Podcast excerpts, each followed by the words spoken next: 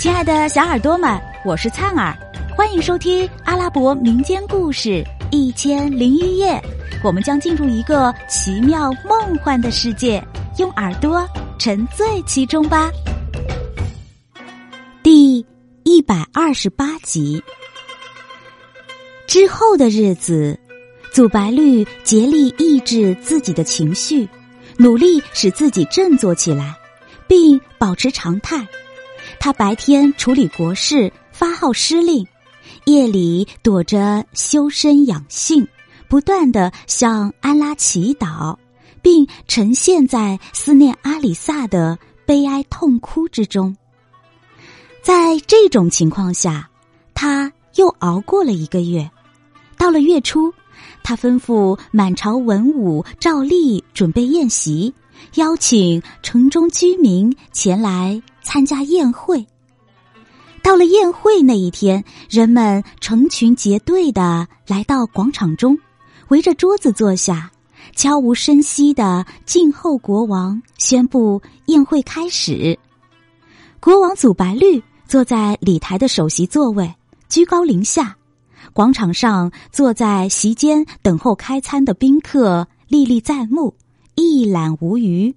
尤其是摆糖饭的那个地方，因为还空着没人去做，显得特别引人注目。有时候，他把视线移向大门，一边观察走进来的每一个客人，一边暗中祈祷道：“安拉，您是最伟大的、无所不能的，恳求您施恩惠于我。”让阿里萨快来到我的眼前吧！我恳求您答应我的要求吧。他边祈祷边注视鱼贯而入、依次入席的宾客。就在这时，一个讨人喜爱的小伙子走进广场大门。他生的标致漂亮、温文尔雅，而且举止大方得体。在人群中犹如鹤立鸡群，但有一点遗憾，他面容憔悴，身体瘦弱，好像大病初愈似的。他从容大度的走到席前，见到到处已经坐满了客人，便走到摆糖饭的那张桌子的空位上坐下来。祖白绿乍一看那个小伙子。觉得有些面熟，顿时心弦都拉紧了。等到小伙子坐定，国王再仔细打量一番，突然醒悟了：原来这个漂亮青年不是别人，正是阿里萨。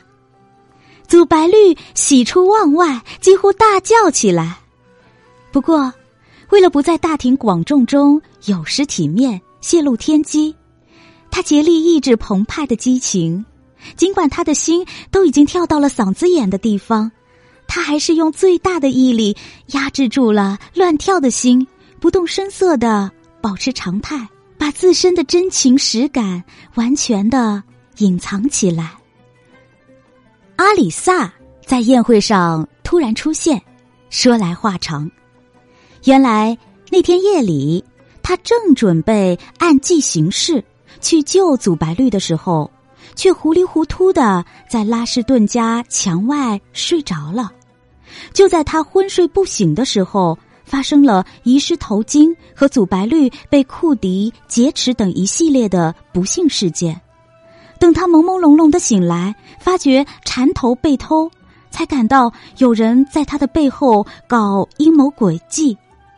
这时，周围毫无动静，一切如常。说明情况有变，援救的计划已经泡汤了。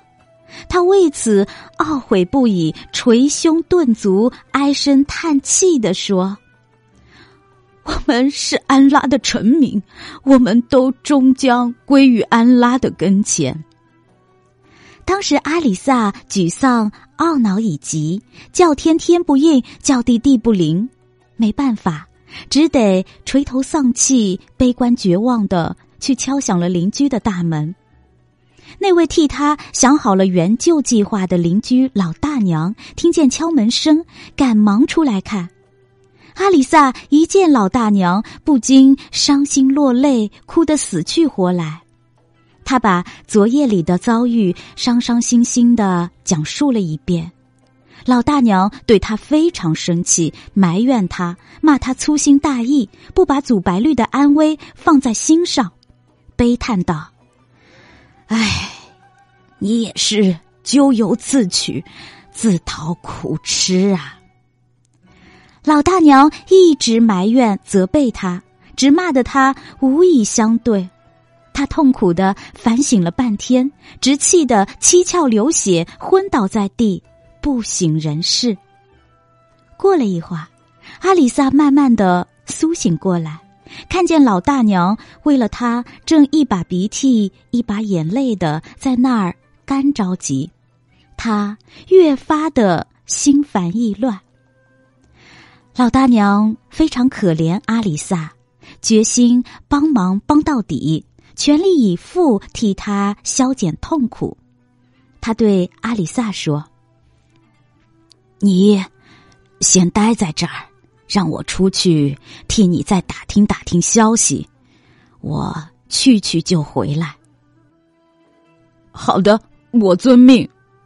阿里萨泪眼婆娑，把希望寄托在老大娘的身上。老大娘抖擞精神，毫无怨言，出去替阿里萨四处奔波打听，直到晌午才回家。他见到阿里萨，非常悲观失望的说道：“哎，阿里，我看你只能是郁郁而终了。你今生……”和祖白绿只怕是无缘相见了。要知道，今天早晨，那个拉什顿家里的人发现他家朝花园那个方向的窗户被弄破了，祖白绿也不知道被人劫到哪里去了。据说还有一袋金银也失窃了。我上那儿去打听的时候。正碰上地方官带着一群差吏，在他家的门前查办这件事呢。唉，事情既然已经到了这般地步，回天也无术了，只盼伟大的安拉拯救了。亲爱的小耳朵们，这集故事先讲到这儿啦，我们下集再见。